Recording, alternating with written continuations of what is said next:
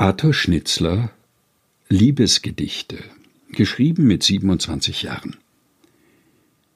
Vor meinem Schreibtisch sitze ich und schreibe Liebesgedichte. Nun denke ich, ist es verwunderlich? Ist das die alte Geschichte? Ist es die dumme Liebelei, die man in jungen Jahren so manches Mal so vielerlei und nie genug erfahren?